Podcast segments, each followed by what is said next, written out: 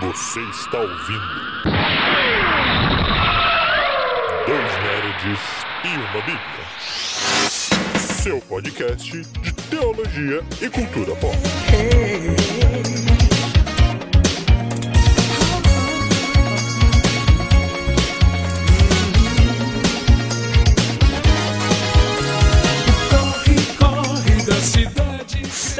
Seja muito bem-vindo, meus amigos e minhas amigas, a mais um Dois Nerds e uma Bíblia. Eu sou o Beto, seu host de plantão, e comigo aqui eu tenho meu grande amigo Lucas Ferreira. E aí, Beto, e aí, pessoal? Mais uma manhã de dois nerds aqui. Espero que vocês gostem do assunto, né? Hoje o assunto, inclusive, um tanto quanto musical, meu amiguinho. Um tanto quanto musical, meu amigo. É um assunto que, na verdade, veio na minha mente enquanto eu conversava com meus é, meus conselheiros. Estava conversando com um dos meus conselheiros, esses nossos amigos que vão dando muitas ideias. Ah, Eu devia dar um salário pra eles, mas eu não recebo salário por isso, então eles também ficam sem. seus e aí a gente lacaios, teve essa ideia aqui. Seus lacaios. Lacaios. Vassalos. Não diz isso. Pode ser que seja. E aí veio a ideia, e depois eu fui montar a pauta e fiquei pensando, tá, a ideia é legal, mas como é que eu vou vincular os dois assuntos? É. Porque hoje vamos falar de Leitmotiv e a ordem de culto, meu amigo. Que diabo é leitmotiv, meu amiguinho? Quando eu li essa é palavra, quando eu li essa palavra, quando a pauta foi montada, eu fiquei pensando, o que, que eu falarei no meio desse podcast? Mas aí depois de entender o que significava, eu acho que eu posso dar algum pitaco Porra, qual que velho. Teoricamente, a gente vai conseguir dividir aqui em dois momentos muito nítidos, meus amigos. Um momento onde eu vou basicamente fazer um monólogo sobre Leitmotiv e o outro eu momento que é aí. Eu a gente vai conversar. Sempre, não, mas sem, não, eu, vou- eu, vou, eu vou dar umas deixas pra você aqui certas. Ah, você então com tá. certeza vai fazer pitacos.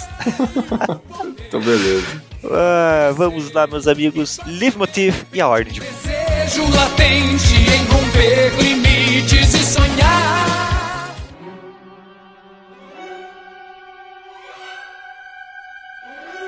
Primeiro, então, o que é Leitmotiv? E por que Leitmotiv, como o Lucas falou, é, a- é um tema musical? Mas eu acho que Leitmotiv é algo que vem dentro, assim, não é um conceito nerd, não é algo exclusivo dessa nossa realidade cultura pop, mas é algo muito utilizado, muito vivo dentro da cultura pop e dentro do meio nerd, principalmente para alguns nerds mais aficionados na parte musical, de trilha sonora e de musicalidade das produções, né? Então, seja aí animes, filmes, séries, jogos, a Leitmotiv está dentro desses elementos, então é algo que a gente como consumidor às vezes percebe tipo, opa, percebi uma coisa aqui. Mas tem alguns doentes, tipo eu, que caçam isso. Então eu vou assistindo, eu vou consumindo alguma coisa e eu vou buscando a leitmotiv na trilha sonora dos, dos filmes, das séries que eu consumo. Mas tá, Beto, você tá enrolando. Beto, o que, que é leitmotiv? Leitmotiv é um recurso musical. E qual que é a ideia desse recurso musical? Ele consiste em um uso de um tema, uma ideia, uma fala musical que ela se repete e ela ganha significado dentro é, ali da apresentação do que ele está proposto a ser feito. Ah, ela foi introduzida por Richard Wagner em óperas. Então, qual é a ideia das óperas, meu amigo? Óperas são peças musicais. Né? As óperas, elas não são musicais no sentido de a gente tem cenas de atuação e a gente tem cenas de música. Igual o musical da Disney, por exemplo. A ópera é toda cantada. Então, quando você tem uma ópera toda cantada, qual foi a ideia do, do Wagner, né, do Richard Wagner? Ele trazia as mesmas falas musicais em determinados momentos da ópera para representar personagens ou assuntos.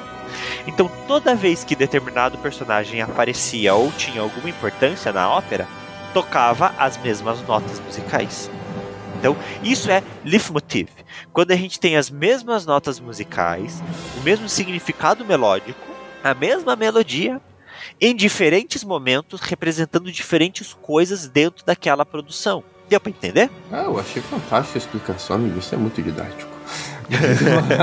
Mas uma, uma coisa que me, chama, me chamou a atenção no, no pesquisei um pouquinho isso do Leitmotiv, é, que me chamou a atenção é ver o potencial da arte ah, em descrever cenas e personagens.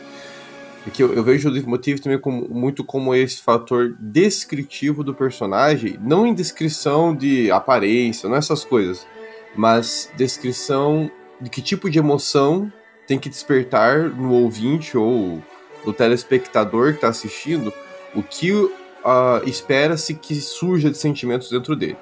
Exato. Então, o, o, o leitmotiv, dependendo das notas escolhidas, né, se vai ser uma nota mais melódica, se vai ser uma nota mais animadona, se vai ser um ritmo mais é, agitado, se vai ser uma, um ritmo mais lento, se vai ter um crescente ou se vai ter um, um decréscimo, porque a gente vê que o leitmotiv, alguns aí que eu dei uma sondada para tentar conhecer um pouco né, em exemplos, a música em si ela vai tendo esses vários degraus diferentes, porque daí o, o no caso de filmes, né? Quando o, o, o, diretor pegar ali um trechinho, ele vai pegar o trechinho que ele deseja para aquele momento. E isso vai ajudar a gente a, a preparar o, o, terreno, né? Preparar o campo para aquilo que pro personagem que vai entrar. Ó, não é qualquer pessoa que está entrando. Se preparem. Isso que me chamou a atenção. E aí a gente vê o potencial da arte em conseguir criar não apenas com narrações ou com efeitos visuais, mas até com os seus efeitos sonoros, criar toda essa essa esse terreno para a entrada de um personagem. Isso é muito a nossa arte é maravilhosa. Eu é só... muito. E é muito interessante como a gente se vincula fácil a isso. Você não precisa de muito para se vincular a um personagem através da música, é rápido e a gente uhum. tem, então, dentro da Leitmotiv, diversos usos. Isso eu fico doido com isso. É diversos. Né? Então a gente vai, como a gente falou aqui, a gente pode estar falando sobre personagens. Então, a gente já vai entrar numa parte de exemplos, né? Aonde a gente vai citando aqui e nosso querido público vai ouvir as músicas que a gente vai citar, que maravilha. Eu vou ter um trabalhinho aqui para editar esse cast, gente, vai ficar maravilhoso. Vamos lá. É, então quando a gente pensa em personagem, né, a gente, eu acho que eu vou direto para a mais clássica das clássicas, Marcha Imperial.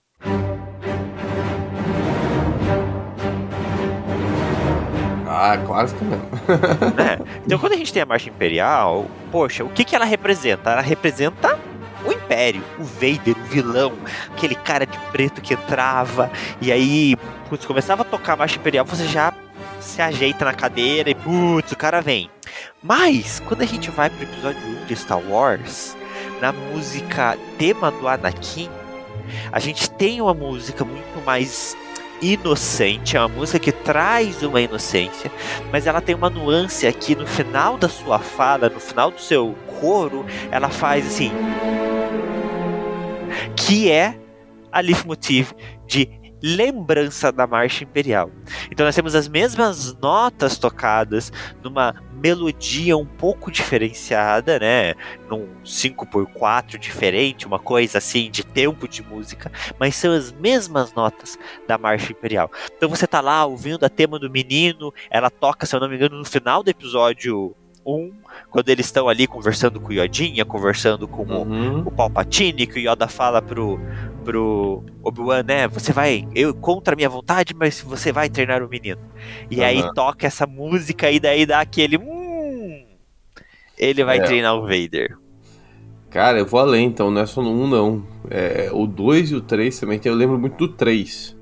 Porque Tenta, conforme o Anakin, conforme o Anakin vai se desenvolvendo, a cadência da melodia vai modificando.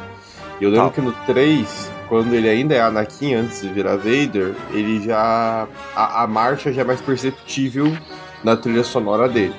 Sim. Quando ele vira Vader, aí sim nós somos é, coroados, né? Aqueles que estavam aguardando com a marcha completa, né? Com, a, com o famoso tananã ali da marcha, eu sou péssimo trans, transliterando com meu, okay. com minha voz da mas na minha cabeça tá bem claro. E acho que na cabeça de quem tá ouvindo também, porque a marcha imperial é um clássico, não tem como a gente Sim. não, não vir a mente. Mas é, a cadência ela vai se desenvolvendo, e mesmo agora nós estamos aí nos, nas séries é, pós aí, né, os principais filmes, nas séries que surge o Vader de novo vem Sempre com tem, grande tem força a leitmotiv. Virou um marco de descrição do personagem. É uma preparação pro terreno quando o personagem vai entrar. Não adianta. E tem uma coisa muito interessante, é que ah, eu não vou saber se dizer o instrumento exato. Se eu errar o instrumento aqui, pessoal, me perdoa.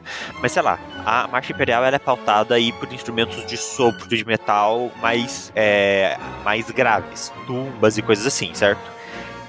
Essa personalidade faz parte das temas de vilões em Star Wars.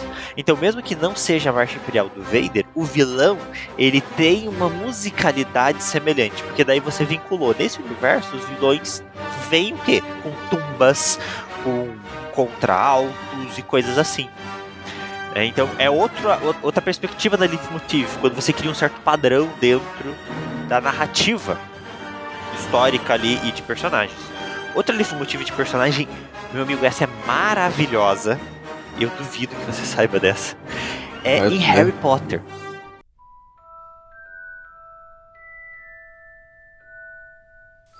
Oxe, tava na minha lista aqui. Duvidou de então qual mim. que você ia falar? Fala aí, qual que Não, você eu ia falar de Harry Potter? Eu ia falar da abertura de Harry Potter, não é nem, nem personagem, a abertura dos filmes. A, a abertura da saga do Harry, ela tem uma. Quando ele chega em Hogwarts, pra ser mais específico, é, em Pedra Filosofal e nos outros filmes, ele segue uma trilha sonora parecidinha. Sempre me chamou a atenção e pra mim se tornou um marco mais significativo porque eu tinha uma amiga que era fã incondicional de Aham. Harry Potter e ela tinha no celular essa leitmotiv, então acabou ficando gravada na minha cabeça mais pelo celular dela e depois eu via, ia ver os filmes, eu via de novo a mesma trilha sonora sendo percebida nesses diferentes momentos. E faz sentido porque Hogwarts é o talvez o centro, o lugar de segurança, o lugar principal. Que é a. Essa mesma, essa mesma. Essa é a Edwig's Theme, é a tema da Edwig. É a música principal da coruja dele, mas se tornou a, é da coruja, mas ela se torna, né, a, a, a grande fala musical da série, né? Rapaz, eu não lembrava que era da coruja. Eu, eu associaria coruja. mais com Hogwarts do que com a coruja. E ela vai aparecendo no- conforme filmes. Mas você sabe aonde é o último momento que essa música aparece? Quando ela morre? Esse é o momento maravilhoso, não é quando ela morre. Sério? Ah. a última cena em que essa música é citada é numa música chamada Harry's Sacrifice, que é quando Harry sai de Hogwarts e vai em direção à floresta para se entregar a Voldemort. Hum. Durante Hum. toda a música a gente tem uma música tensa, complicada e lá no final da música a gente é presenteado com quatro notas, que são as notas iniciais da Hedwig's Theme. É uma pequena citação que representa o que efetivamente? Que toda aquela aventura, que toda aquela emoção, que toda aquela infantilidade e inocência morreram Acabou. junto com o sacrifício do herói.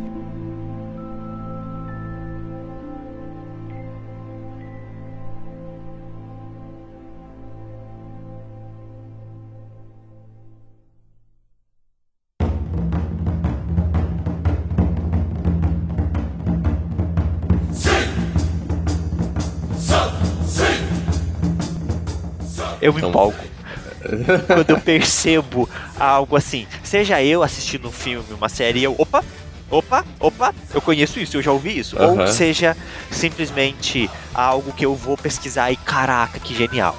É, esse dia eu estava assistindo The Bad Batch, Star Wars The Bad Batch, eu ouvi uma notinha e eu falei assim. Parece Já uma apareceu. referência a Palpatine. Fui pesquisar tudo, mas não encontrei. Mas a musicalidade era parecida. Aí eu falei assim: eu acho que a musicalidade, pelo menos, a intenção da musicalidade. Mas, meu amiguinho, tem outras coisas que podem ser referenciadas dentro da Leitmotiv. É mesmo? Que mais? É, por exemplo, lugares. De lugar não E sabe quem faz muito bem isso? Ah. Senhor dos? Anéis. De lugar? Claro. Porque em Senhor dos Anéis, lugares são tão importantes quanto os personagens. Então, as, os- as músicas temas de cada lugar representam muito. Enquanto a gente assiste, a gente vê ali o passar dos nossos pequenos hobbits durante toda a Terra-média. E a gente começa com o condado. E as músicas do Condado Hum. são tocadas com flautas doces, muito boas. E a música do Condado, ela representa a casa. Ela é uma música aconchegante. E aí, quando nós temos a primeira, o primeiro vislumbre de Valfenda, quem entra em ação é um coral. A música de Valfenda é feita com um coral de vozes, como se fossem os elfos cantando. E lá em Valfenda, quando o Bilbo mostra pro Frodo as anotações dele, e ele vira uma anotação e tem um mapa do condado, toca de novo a música do condado. E a gente vê no Frodo que as saudades do lar. Então a gente vincula essas músicas com essas emoções que os personagens estão vivendo. Não, você falando agora, lembrei do YouTube quando eu vou atrás pra pesquisar playlists do, que ficar ouvindo. E eu já ouvi muitas vezes playlist de Senhor Anéis e realmente é dividido por lugar. Agora você falando faz sentido. Aí É. tem a trilha- Geralmente eu coloco o Condado ou é, Valfenda, Lothlórien, enfim. Mas tem também lá os insanos que gostam de ouvir Mordor, que gostam. Ah, tem, Mo- tem alguns que tem trilha sonora de Moria, que é uma trilha sonora mais grave, assim, acelerado grave. Exatamente. Agora que você E falando, me Mordor. lembrei. Moria é muito pautado nos tambores. Isso. Mor Moria, Moria, muito trabalho nos tambores. Moria, Mordor. Mordor, Tá, Mordor. é, Mor Moria nos tambores. Tá. E Mordor, além dos tambores, obviamente, tem muitos metais pesados, de tumbas e trombones. É, e também o Rowan, Rowan, Rowan, é assim que se fala? Nunca sei. É Rohan.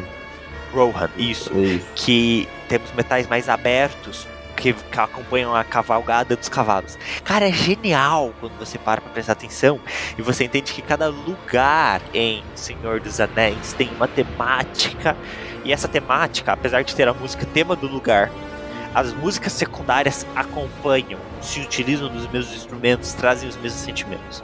E a Leitmotiv, então, ela também vai trazer isso pra gente, ela vai trazer os lugares. E aí, quando você ouve aquela música, você é automaticamente teletransportado para aquele lugar.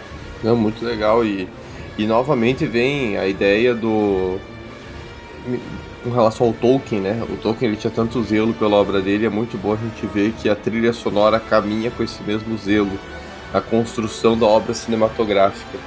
É, porque o Senhor dos Anéis ele é pautado muito em recordações. né? A memória é muito significativa em Senhor dos Anéis. Então ter a trilha sonora trazendo a gente a memória do que se perdeu, a memória do que ficou para trás, ou a memória para para trazer esperança, né, naqueles momentos de dor. Me veio à mente agora a fala do Sam do Frodo ali no finalzinho das duas torres, se eu não me engano. Que ela fala, a gente até já fez um episódio aqui, pessoal que não sabe, né? Gente tem um episódio de despedida do, do Frodo e do Sam. E, e a trilha sonora dessa despedida também é muito marcante. E é uma trilha de saudade. Então é uma trilha que remete a. A minha gata tá destruindo o meu, a minha mesa. É uma. que era. Ela quase derrubou o microfone aqui. É uma trilha sonora que remete ao condado, que remete a. E realmente vocês têm. Eu, eu tava pensando aqui, né?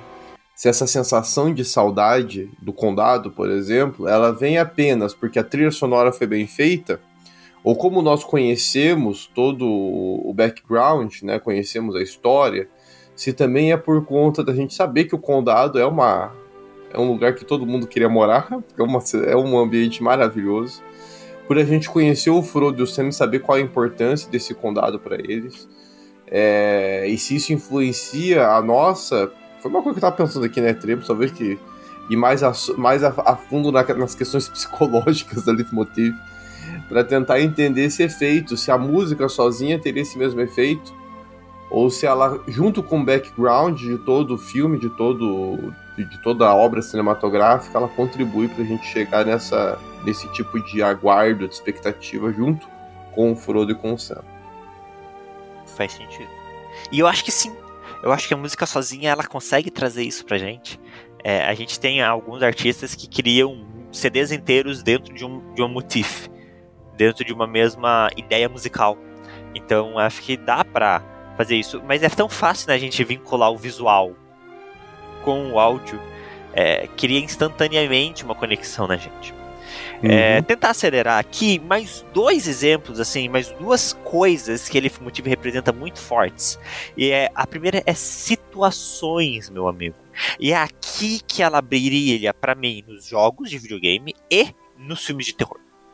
A Uhum. situação tensa de terror, metade dela é crédito da música. Metade. Tranquilamente. Exemplo disso é Tubarão. A gente Ah, chegou a sim, falar de. Tubarão na nossa gravação sobre terror?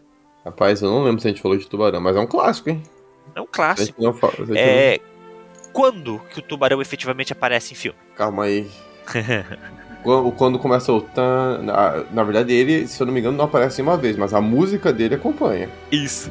O que, é que acontece em Tubarão, que é genial, o tubarão em si vai aparecer só na segunda metade do filme. Mas todas as vezes que ele ataca, a gente tem a música.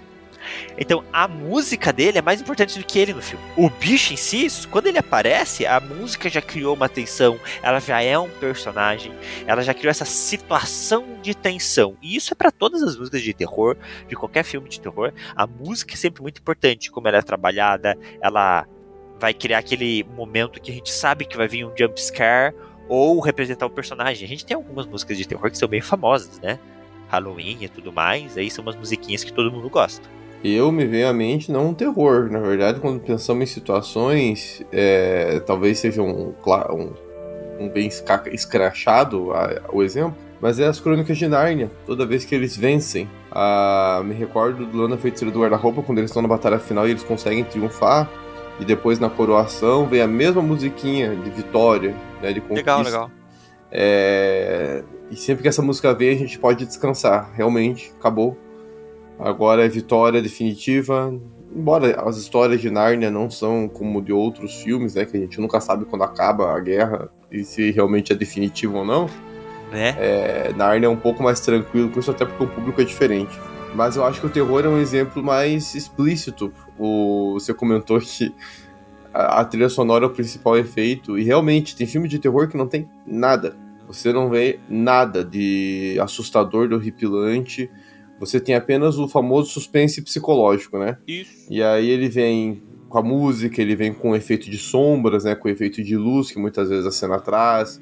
Com aquele momento que a gente fica limitado na ótica do, do protagonista. Então é o protagonista tá tenso com uma porta escura. Você não sabe que tá na porta escura. E aí o, a câmera ela se fecha bem na limitação ótica também do, do personagem, para você se, se colocar na mesma situação dele. E aí o que, que vai construir esse suspense psicológico? Você não tá lá na cena do personagem, então é tentar dar os mesmos efeitos de luz, colocar uma trilha sonora que induz, acho, a nossa mente ali a, a Exato. ficar E aí, no final das apavorada. contas, não tem nada ali. E Mas tanto nada. personagem esquizofrênico acho que tem, quanto a gente que tá ficando esquizofrênico de assistir aquilo, tá achando que tem. Não, muito legal, muito legal. Né? Muito E legal. a gente tem isso também muito em jogos. Né? Então, assim, por exemplo, eu vou dar um exemplo de um jogo aqui que é Shadow of the Colossus.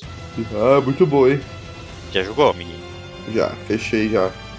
Faremos um cast sobre Shadow of the Colossus. e Bora. Sobre a tristeza da vitória. Porque quando você mata um colosso, aquela música não é alegre. Normalmente os jogos, elas trazem músicas que a gente chama de fanfare, que é o, né, por exemplo, quando você vence um estágio no Mario. Muita alegria. Aí o Shadow of Colossus, você mata o bicho, ele vem aquele coração. Oh, e você, não, por que, que eu fiz isso? Eu não queria. Um sentimentozinho ruim. E o jogo mexe com você, porque você tá numa situação de vitória, mas ele te traz um sentimento de peso e de consequência. E isso acontece muito. E aí, eu falei de Mario aqui. Mario é, um- é uma franquia que sabe usar leitmotiv. Ah, sabe. Zé- ma- Jesus Nintendo. amado. A Nintendo sabe usar leitmotiv. Rapaz, o Mario é carregam. Leitmotiv. É, É Mario, Sonic, eu lembro também de algumas coisas, não Nossa, sei se é demais, casa. O Sonic tem muita coisa. Ou, por exemplo, você pegar Green Hill Zone de Sonic Uhum. e você revisitar Green Hill Zone nos filmes de Sonic é uma leitmotiv. Ele traz o que? Um sentimento de nostalgia pra você que jogava Sonic quando era criança e agora tá vendo o filme. Então, são outras ferramentas de leitmotiv, né? A gente tava falando de situações, mas o nosso último caso aqui são os sentimentos. E eu acho que é aqui que a leitmotiv é o mais forte. nos sentimentos, em Uhum. gerar na gente sentimento, né? É, Porque tudo isso que a gente falou aqui, todos esses personagens, vincular uma música a um lugar, a uma personagem, a uma situação, tá gerando na gente o quê? Sentimento. De alegria, de saudades de casa, de tensão, de nostalgia. E eu acho que é aqui que brilha. E aqui eu tenho dois exemplos muito fortes, mas eu imagino que você tem algum exemplo também quanto a sentimento, meu amigo.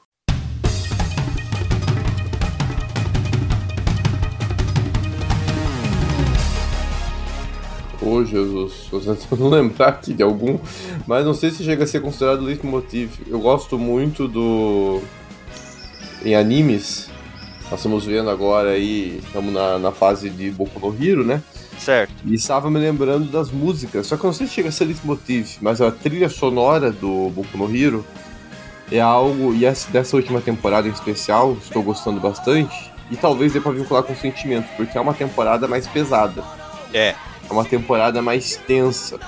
É essa que nós estamos vivendo. E, em especial, os últimos dois episódios foram muito emotivos, né? Enfim, foram. O, Carga dramática muito forte, né? É, e, e só choro, choro, choro. Jesus amado, você sai, você sai do episódio ali querendo, sei lá, encontrar alegria em algum lugar. Confesso que chorei no amor- último episódio. Você chorou? Não, eu Chorei, não cheguei não a chorar. Não consegui não segurar cheguei as a lágrimas. chorar, mas assim, Foi a primeira vez que eu chorei na temporada. Quero me defender, mas.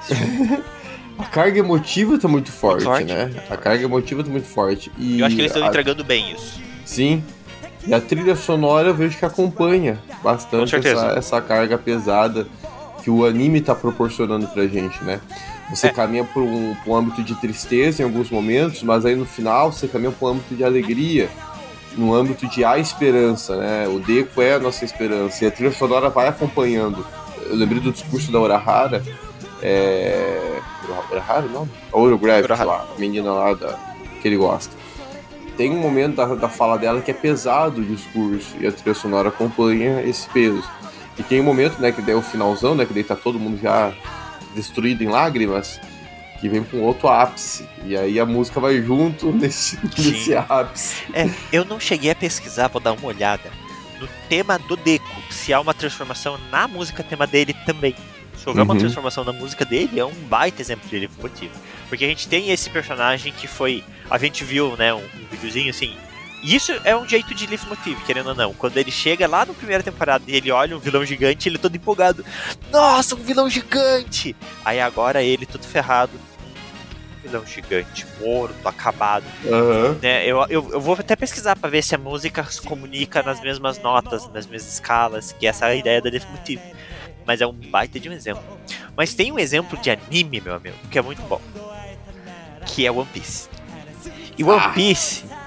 Porque, pensa, pensa comigo, mais de mil episódios.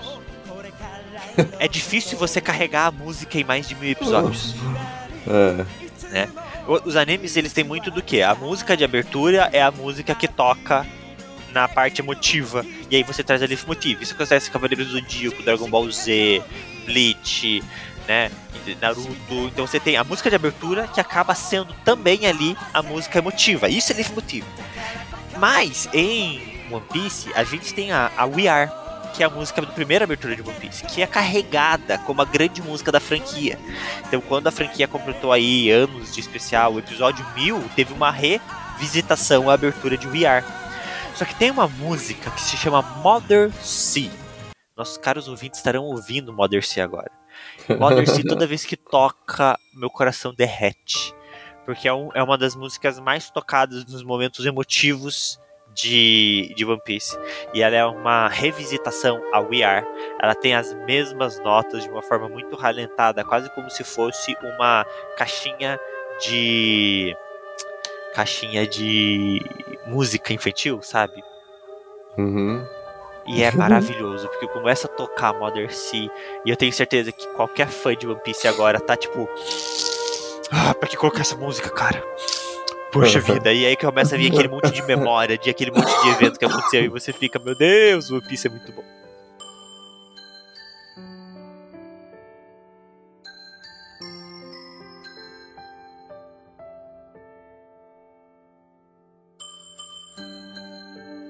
E eu finalizo aqui, já batendo muito tempo falando de Leaf Motif, mas trazendo um último exemplo muito bom de leitmotiv para sentimentos. Qualquer filme da Pixar.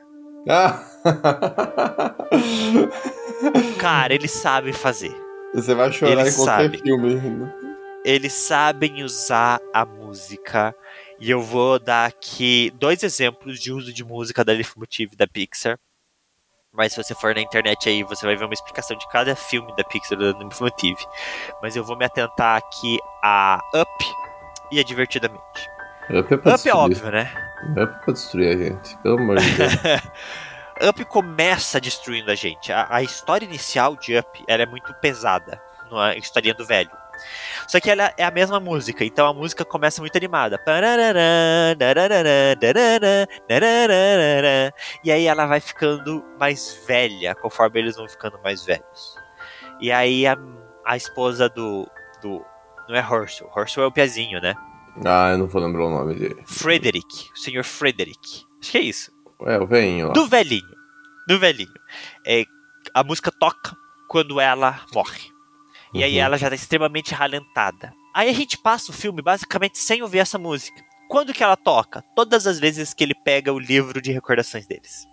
As minhas aventuras. A música toca. E aí a música vai tocar mais duas últimas vezes, assim, bem lentinhas. No final do filme, quando ele tá lá no lugar, ele pega o livro, a música toca de novo, bem Uhum. lentinho, assim, bem morrendinho. E aí e- é meio que assim, acabou. Era isso. Tocou a música quando ela morreu, agora a música toca quando ele encerra a aventura dele. E essa poderia ser uma música de término. Mas não. Ela toca mais uma vez, meu amigo. Ela toca quando ele coloca o broche no Herschel. Quando ele coloca ali, dando significado de continuidade à vida dele e de vínculo ao menininho, a música toca de novo, ganhando um novo significado. Velho, isso é maravilhoso. A música agora não é uma música mais de tristeza, se torna uma Não. música de um recomeço. É emocionante? É de chorar? Aham, é. Mas é de recomeço. Ela ganha uma nova perspectiva. E isso acontece também em Divertidamente. Porque é quando começa o filme Divertidamente. A gente começa o filme com a Joy nascendo, o sentimento da alegria. E ela já vem com a tema dela, que é a música da alegria. Então a Uhum. gente começa o filme sendo apresentado para a personagem principal, que é a, a menininha, que esqueci o nome agora, para o sentimento principal, que é a Joy, e para a música da Joy. Só que a música da Joy vai tocar ali no começo do filme e ela para. Essa música só vai tocar novamente lá no final do filme, quando a alegria percebe que a vida dela sem a tristeza não é nada. E aí o que toca é uma mistura da música da alegria junto com a música da tristeza. Então a maior parte do filme, a música da tristeza é que domina.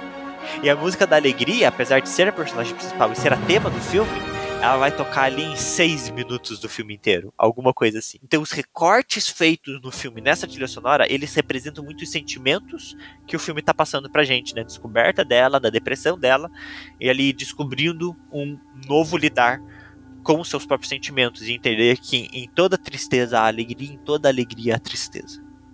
E aí a música também mostra isso. E ah, isso é maravilhoso. Com toda essa conversa aqui, minha conclusão foi apenas uma. Eu tenho que prestar mais atenção na trilha sonora dos filmes. Sim! Sim!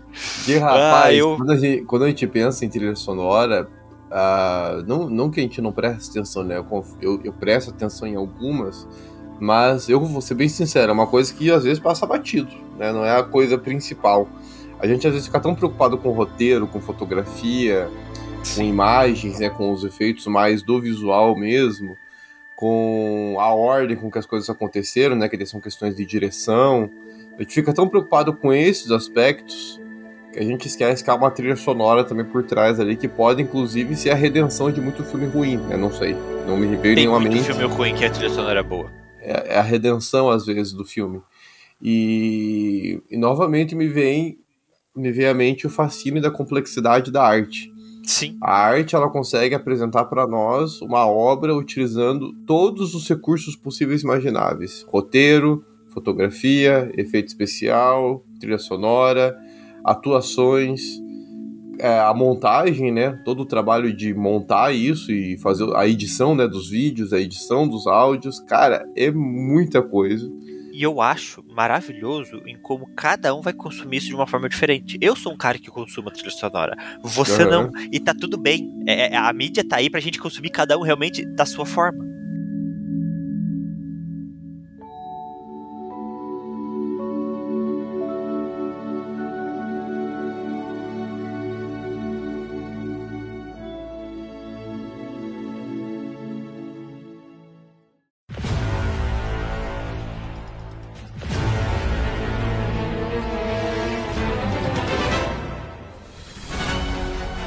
Amigo, com tudo isso, o que, que isso tem a ver com ordem de culto?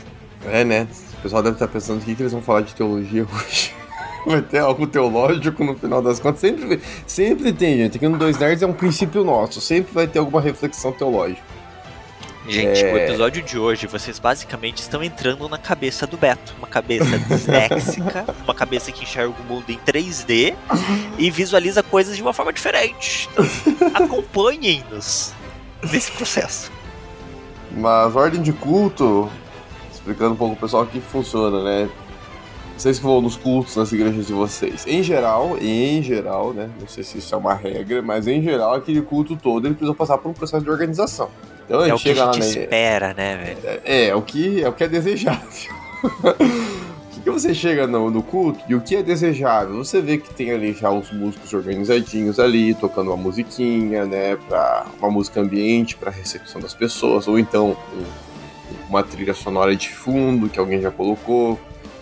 É, quando começa o culto, geralmente, né, aí vai depender muito da igreja. Minha igreja tem o que a gente chama de prelúdio, né? Então você tem uma música de abertura, né, para você entrar naquele espírito de culto, né?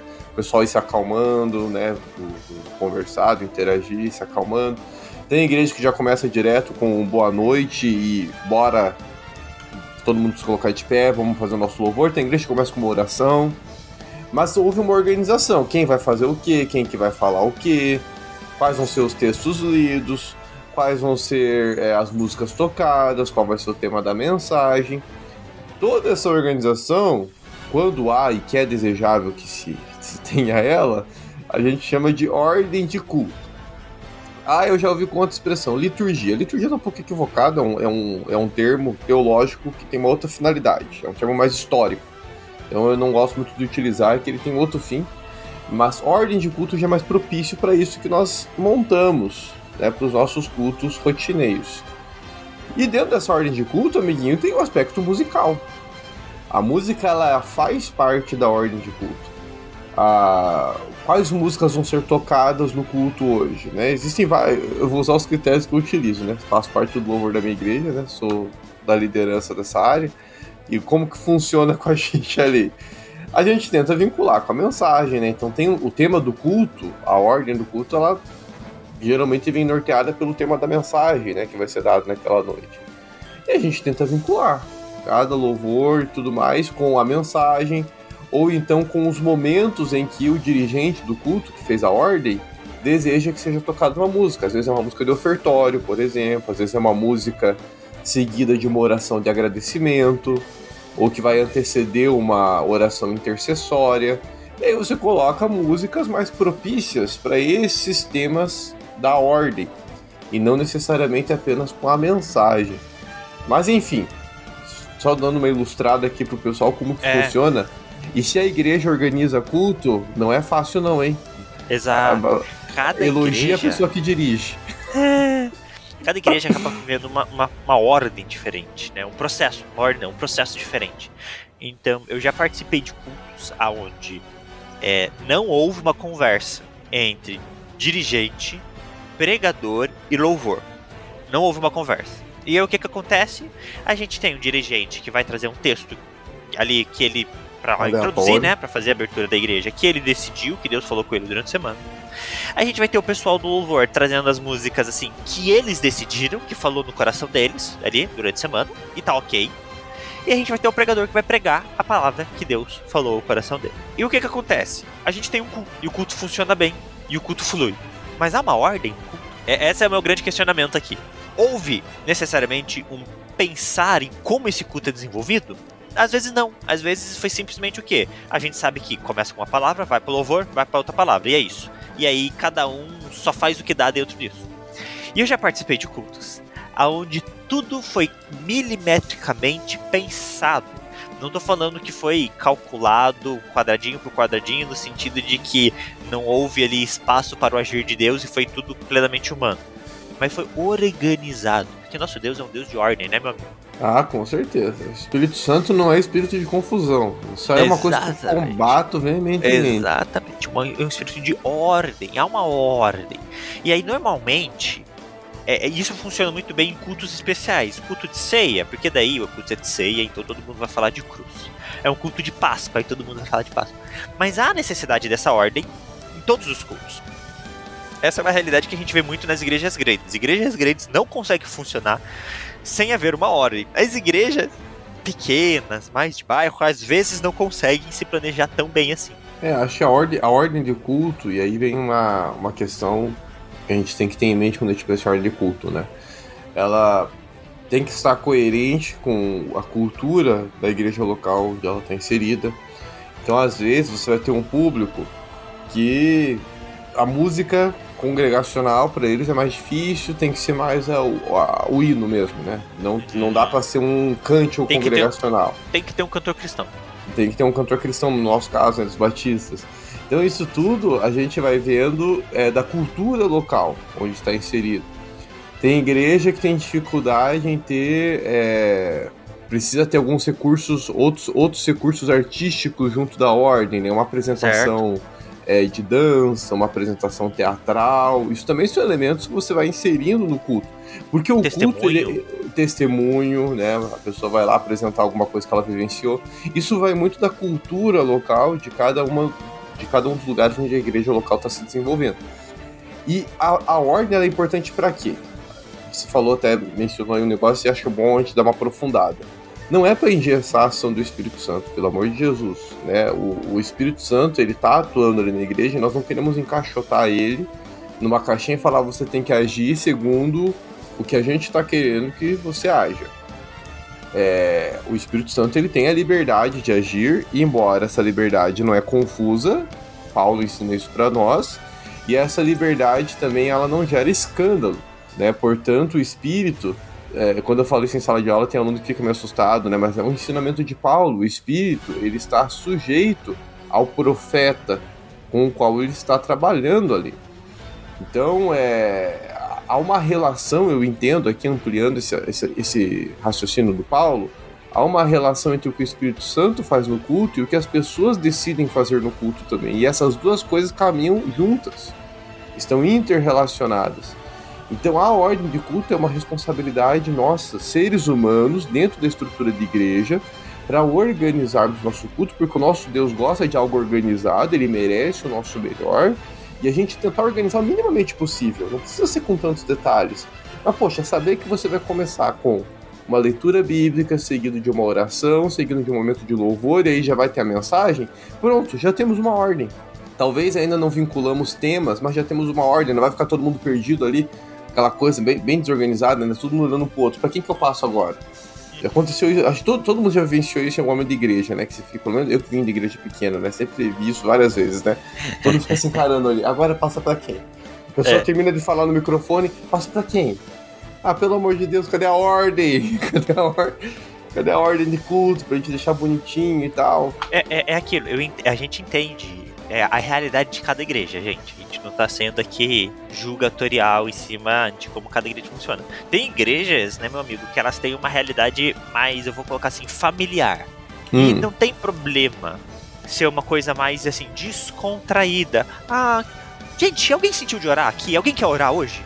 E aí, não tem uma ordem ali, funciona, funciona porque ela é a realidade da igreja. Mas quando a gente pensa em uma estrutura, é, principalmente maior, né? Cara, se você não tiver ordem, tipo, não vai fluir. Quando a igreja começa a ficar minimamente grande, assim, é, não vai fluir. E eu acho que isso também é um pouco de respeito com as pessoas que vêm na tua igreja. Né? Então, pensa no visitante. O visitante está indo na sua igreja pela primeira vez. Falaram para ele assim: olha, o culto começa às 10. Aí ele chega na sua igreja às 10 e o culto começa às 10 e 20 porque houve um atraso. Cara, a, a imagem que aquela pessoa vai ter da igreja é o quê? Bando de desorganizado. Mas, ó, mesmo esse exemplo, né? É, eu tava discutindo esses dias, não lembro em que contexto que eu estava com as pessoas com quem eu tava. Mas foi justamente sobre atraso em culto e tudo mais, né? Também vai muito da cultura, é uma coisa tão é, engraçada. A gente tava comentando com alguém que já foi para fora, né? Cultos ali na, na, região da África e tudo mais. Uhum. E parece que lá o horário, nas comunidades que ele foi, pelo menos, não é algo que se preocupa, preocupa tanto a eles. Uhum. E aí quem foi foi um pastor batista bem crica com os horários, né? Disse que já tinha passado 30 minutos do culto e não tinha começado nada ainda. Mas para, olha que interessante, para a comunidade local ali é esperado esse atraso. Né? Eles tratam assim as coisas. Para o pastor nem tanto. Aí vai muito da gente tentar entender é, se é uma questão cultural, se é uma questão de irresponsabilidade, de falta de comprometimento. Porque veja só, né, amiguinho, até a questão de você deixar mais livre as coisas é, essa, essa realidade familiar que você mencionou, né? Eu acho que a gente tem que ter em mente que o que vai definir muito é a intencionalidade que há por trás disso. Uhum. Há uma intenção realmente de. Não há intenção nenhuma, é irresponsabilidade, é falta de comprometimento, então a gente vai ter que revisitar é, esse culto. Temos algum, temos um, esse culto não está sendo feito melhor, porque ele está sendo permeado por irresponsabilidade e não comprometimento. Ah, não, é porque é da nossa cultura, da nossa realidade. A gente gosta de deixar mais livre para o voluntário vir e orar. Faz parte do nosso formato de culto. Opa, aí é outra história. Aí nós temos porque realmente um. É um uma ordem cultural. menos engessada, mas há uma Sim. ordem. É, uma, é a ordem deles. A ordem é você tem um momento de oração voluntário. Quem vai exato, orar? Exato. Quanto tempo de oração? Há um tema proposto? Cara, isso são detalhes que não interessam. Então é, é uma ordem mais tranquila, mas há uma ordem, respeitando a sua cultura local. Né? Então acho que, enfim, é, é um assunto amplo falar de ordem de culto. né? Poderia... Mas e o que, que isso tem a ver com o Leitmotiv? Ou o que, que ah, você acha que eu, que eu consigo vincular isso com o Leitmotiv?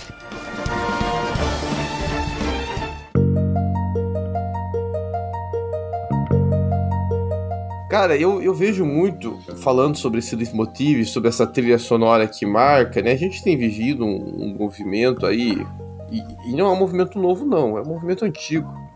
É que a gente olha muitas músicas contemporâneas, né? Mais aí dos últimos cinco anos. Mas se a gente voltar atrás, meu amiguinho, lá no final dos anos 90, a, a, as famosas músicas. As famosas trilhas sonoras que acompanham o culto, né? Então, hoje a gente poderia chamar os pads do teclado que ficam dando aquele efeito. No, stringzinho. É, no, no, no, decorrer da mensagem e acabam se tornando algo marcante do culto. Ou até mesmo aquela música do momento, né? Nós estamos vivendo uma era de várias músicas. Aquela música do momento que no finalzinho da mensagem começa a ser tocada ali a introdução dela.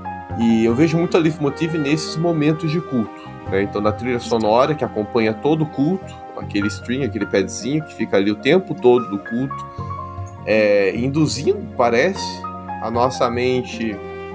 A gente falou que no filme de terror a trilha sonora induz ao terror, né? Ao susto, ao ah. jumpscare. Ali no caso, você induz a um encontro com Deus. E nas músicas escolhidas, né? O, o, critério ser muitas vezes a música do momento, a música que tá mais hypada aí pelo pessoal e tudo mais. Aí a grande questão é: isso é ruim ou não é ruim? É a proposta Exato. de um culto ou não é a proposta de um culto? Quer começar, amiguinho? Cara. Ou eu começo? Lá. Pior que a gente já se esticou tanto aqui que a gente vai ter que encerrar. Eu acho assim que toda ferramenta tem que ser usada com muita sabedoria. Ah, esse entendimento da existência da leitmotiv e da capacidade de influenciar o ser humano através da musicalidade das coisas. Ou seja, a gente sabe, velho, que a música afeta a mente da pessoa, do ser humano. Então eu acho assim, somos muito sábios em saber organizar um culto planejando com, é, com intuito, com intenção, qual vai ser, quais serão as palavras e as músicas para que o culto case. A gente é inteligente em fazer isso. A gente é, é tem uma, uma palavra que eu estou esquecendo aqui, intencional. A gente é intencional em fazer isso. Tem que ser, eu acho. A igreja tem que perceber isso. Putz, vamos fazer isso? Vamos colocar músicas que falem de coisas temas semelhantes à palavra? Vamos. Mas a gente não pode, de forma alguma, buscar manipular a mente do ouvinte. Ou seja, há uma linha muito perigosa em se trabalhar com a Leitmotiv na ordem de culto, principalmente no aspecto emocional. Nossa, é fato que a primeira música que você tocar no acampamento, se você tocar ela como a última música do acampamento, ela vai ficar no coração das pessoas. Mesmo que ela seja uma música ruim. Cara, eu sempre fui muito crica com músicas que mexem com emoção. Sempre fui muito crica, ainda, ainda mais depois que fiz a teologia, a gente vai ficando mais crica ainda. Na verdade, durante a teologia a gente fica crica, quando a gente se forma, a gente dá uma melhoradinha e depois a gente vai tendo lapsos. Hoje, é, eu tenho eu entendo que a, a, todo o culto ele tem que mexer com o ser humano em sua integralidade. Ok. Nós temos, portanto, um aspecto racional em nós, então a mensagem ela tem que chegar na nossa razão. Nós temos um aspecto emocional também em nós, que também tem que ser alcançado por essa mensagem, porque a emoção é o que nos move. Nós não somos movidos por razão, nós somos movidos pelas nossas paixões. Então a minha emoção ela também tem que ser alcançada por essa mensagem para que ela me ajude a ser conduzido por ela. E, e, aí tem aspecto espiritual também tudo mais, né? A nossa vida com Deus, que tem que ser alimentado aí, que eu coloco particularmente junto com esse aspecto emocional é, e racional. Acho que o espiritual tá um pouco nos dois. Então você tem um pouco de razão e você tem esse parte espiritual. Eu acho que o grande problema é quando a leitmotiv sendo utilizada, né, esses formatos de leitmotiv nos cultos, essa trilha sonora, essa música hypada, quando ela vem apenas pela emoção. Aí veja, eu não cumpri com a ideia da integralidade. Não foi a pessoa plena que foi alcançada. Foi apenas um aspecto, que foi a emoção. Só que se a emoção não tem um fundamento onde ela possa se alicerçar para se desenvolver, ela vai morrer. É, vamos pegar o exemplo de retiro, então, já que você deu o exemplo de retiro, né? A mensagem foi o ruim. O retiro tem dois efeitos fortes no retiro. O, ah. A música e o efeito manada. Efeito manada, boa. Ainda mais quando é com adolescente jovem, né? Tem um efeito é. manada fantástico. Mas o, a, a, música no retiro, tá? A música boa e tal, só que a mensagem foi ruim, não foi uma boa mensagem, não foi o foco. A palavra de Deus não foi o foco, né? Na, na sua meditação, não foi o foco do retiro. Só ficou a, a música. Cara, uma música sem fundamentação escriturística, sem fundamentação teológica, é só uma música. Porque eu conheço de gente que gosta muito de algumas músicas aí de, de bandas cristãs, mas não são cristãos, não são convertidos, porque a música é boa. E a música mexe com emoção. E tá tudo bem. A música é uma arte, tá aí para isso. Só que não adianta, se não há fundamentação escriturística, não teve serventia nenhuma. Agora, não, a música foi boa, a música mexeu com nossa emoção. Ao mesmo tempo, a música mexe com a nossa razão também, porque a música ela tem um aspecto intelectual também. Ela tem que mexer com a nossa razão, não pode ser só emoção. Ela tem que trazer elementos da escritura. Ao mesmo tempo, a mensagem mexe com a nossa razão e mexe com a nossa emoção. Esse combo que o culto tem que proporcionar para nós. É esse combo todo. Todos os elementos têm que mexer com razão e todos os elementos têm que mexer com a nossa emoção, para que a gente saia realmente apaixonados pelo que ouvimos e rumando para chegarmos nesse nível de santidade, de vida com Deus que foi proposto naquele culto. E aí, quando essa paixão for reduzindo durante a semana, porque ela vai reduzir, o que vai permanecer? A razão. Aquilo que a, a, a, o leitmotiv é, da, da, da homilia do pastor, né? Aquela mensagem, aquela frasezinha, aquele versículo-chave que ficou guardado na minha mente e que eu vou levar junto comigo durante a semana, mesmo quando a emoção morrer, a paixão pelo culto morrer. A Lifomotiva é interessante nesse sentido quando você tá lá no meio da sua semana e aí de repente vem na tua playlist aquela música que tocou no teu coração no culto. E aí volta aquele sentimento do culto, volta aquele, aquela emoção, aquela entrega a Deus, e aí você tem um momento no meio da semana de visitação ali, e você pensa, putz, sabe, eu acho que eu vou, eu vou orar um pouco. E aí você se entrega em oração, e aí você vai ler a sua Bíblia. E aí a Leaf Motive serviu para isso, né? Esse sentimento que a música traz, é, ele perdurou durante a semana. Mas realmente, se a gente for pensar somente no sentimento, vai talvez falte, talvez falte um pouco da base do entendimento, né? Mas por que que essa letra da música, dessa música é tão boa? Bem, porque ela traz aí princípios, ela traz aí ensinamento. Sem falar que a, a música, querendo ou não, o principal motivo da música é para adorar a Deus, né? Com certeza. Aí, aí e a palavra, e a palavra é para aumentar o nosso conhecimento. Então, Na verdade, Dá nada gente no viver só de culto, nada no culto, meu amiguinho, é pra gente. né? a gente sempre É. tem que lembrar que o culto é pra, é pra algo além de nós. O culto não é pra Cultuar, pessoas. né? Nós não estamos indo lá para cultuar a Deus. Então a música é direcionando para Deus, a mensagem é direcionando para Deus, a oração é para Deus. Ah, o culto, nossa, o culto tava pesado hoje, não me fez bem. Mas é uma coisa muito sua, muito particular sua, né? Cristo foi adorado, Cristo foi cultuado. Então é isso, meu irmão e minha irmã. Não adianta. Você não estava bem aí, você tem que ver como que é uma ver teus sentimentos, suas emoções, vai orar e vai tentar identificar o que, que houve. Porque o culto realmente não é para fazer bem pra gente. O culto é para Deus. Deus ser glorificado e exaltado nas nossas razões e emoções.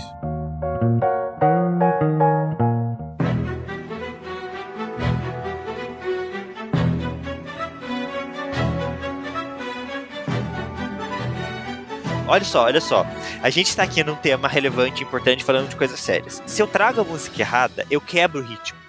Eu quebro o tema. Como o Fábio falava um amigo meu, ah, dependendo da música que toca no louvor, eu perco a conexão com o trono na hora. a, a- a gente tem que pensar muito na hora de como fazer, o que, que a gente vai fazer. As músicas não são só músicas, gente. A gente tem que pensar na letra delas. O que, que eu tô cantando? Isso tá certo biblicamente? Isso tá engrandecendo a Deus ou eu tô cantando algo pro meu ego? Faz sentido no momento de louvor eu cantar esse tipo de música? O que que essa música vai trazer pra mim depois? A gente tem que pensar em tudo isso.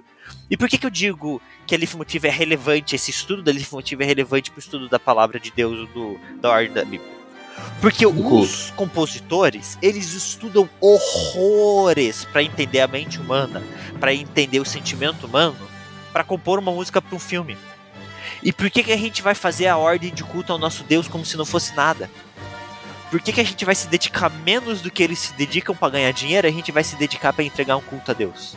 Eu fico muito revoltado quando a gente pega uma realidade de igreja e aí, gente, é de novo, é cada um na sua. Mas você chega lá e as pessoas fazem tipo assim: ah, não, de qualquer jeito tá bom. O importante é fazer. Cara, tem que ser feito, tem que ser feito com excelência. Eu, quando é pra Deus é com excelência. Eu fico muito bravo quando as É, pessoas o- fazem as coisas para Deus como se fossem pra elas. E, e é, um, é um dos grandes ciscos, né? Falando de louvor que acontece, né? É um dos grandes ciscos é, de acontecer. Ah, não tive tempo de ensaiar, não tive tempo de escolher as músicas. Nossa. E você pegou em algo importante, né, amiguinho? A... Novamente a questão da, da responsabilidade, a questão do comprometimento. Para Deus é o melhor. E então a escolha das músicas, a escolha de- do tema delas, a ordem que elas vão ser inseridas, vai ser um leitmotiv? Talvez seja, tá tudo bem. Mas desde que seja um leitmotiv no sentido de preparar terrenos, preparar é, o espaço, o ambiente, preparar nossas emoções para aquilo, né? A gente pode até perguntar, isso é manipulação ou não é manipulação? É, Manipulação é uma palavra meio pejorativa, né? Se a gente Uhum. está falando aqui no sentido de prepararmos terrenos, prepararmos nossos sentimentos para aquilo que vai acontecer, eu acho que é uma manipulação boa, se for nesse É. sentido. Ah, agora não. manipulação É uma, existente. é, Agora não, mas porque não pode negar, né? e não é só música. A palavra, tom de voz que o pregador usa, isso também está sujeito a ser um, um objeto de manipulação. É, mu é muito relativo a gente dizer se algo é manipulação ou não é, porque é uma palavra muito pejorativa. Então, no sentido de preparação de um espaço, preparação de um ambiente para aquilo que vai ser ouvido, beleza. Desde que tenha algo para ser ouvido depois. Se é só uma preparação que vai mexer com a cabeça e criar um monte de expectativa que não vai ser atendida, então a gente tem que rever a nossa, a nossa ordem de culto. E daí não está sendo legal o que está sendo proposto. Agora, uma preparação para aquilo que vai vir, para as letras das canções que vão vir depois, para as orações que serão feitas e depois a mensagem que será refletida. Prepara, vamos preparar esse terreno. A música tem esse fim e vamos preparar nossas emoções para receber aquilo que é, para receber e entregar, né? Porque o culto ele tem essas duas coisas. A gente recebe de Deus que está sendo cultuado e a gente entrega a Ele algo também, nossa adoração, para que esse processo dialético possa agradar ao nosso Senhor. E no final das contas, meu amiguinho, o semeador jogou a semente em várias terras. E se a gente puder preparar a terra para ela estar mais propensa para receber essa semente, por que não? Boa. Nós sabemos de parábola aqui também, meus amigos. por que não preparar o coração e a mente daqueles que vão ouvir a palavra? Eu acho que é até por isso que o louvor vem antes da palavra. Preparar o espírito, a alma e o terreno.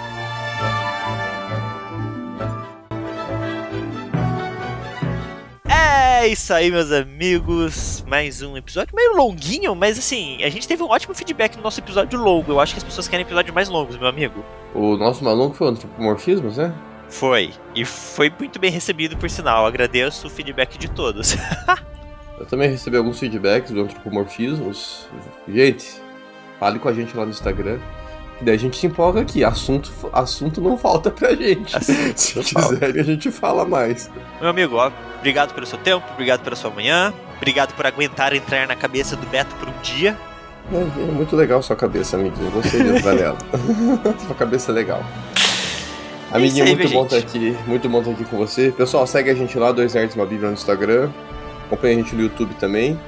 Não sei se quando sair esse podcast já vai ter alguns outros vídeos lá, né? Mas por enquanto a gente tem alguns devocionais que o Beto compartilhou. Mas segue a gente lá, vai acompanhando que daqui a pouco deve ter outras produções saindo por lá. E siga a gente no nosso maratone. Estamos com leituras mensais. Acompanha a gente lá, vê se o livro é um livro que você gosta. E segue a gente lá. Tamo junto, amiguinho. Ah, você tinha que ver a cara do Lucas agora. Ele ia falar, tamo lendo Deus Pródigo, daí ele parou, pensou assim, eu não sei se esse cast vai sair É. na época do Deus Pródigo, deu pra ler isso na tua cara, velho. Deu, deu, né? É, o que, é, é quando a gente foge à pauta. Quando a gente É a- foge à ordem. Quando a gente A ordem. foge, a gente É. foge à ordem. Tô fugindo da ordem sim, tô fugindo da ordem sim. Eu acho que esse daqui vai sair na época dos cartas de diabo, só aprendi. De Ah, qualquer fechou. forma, meus amigos, um beijo e um queijo.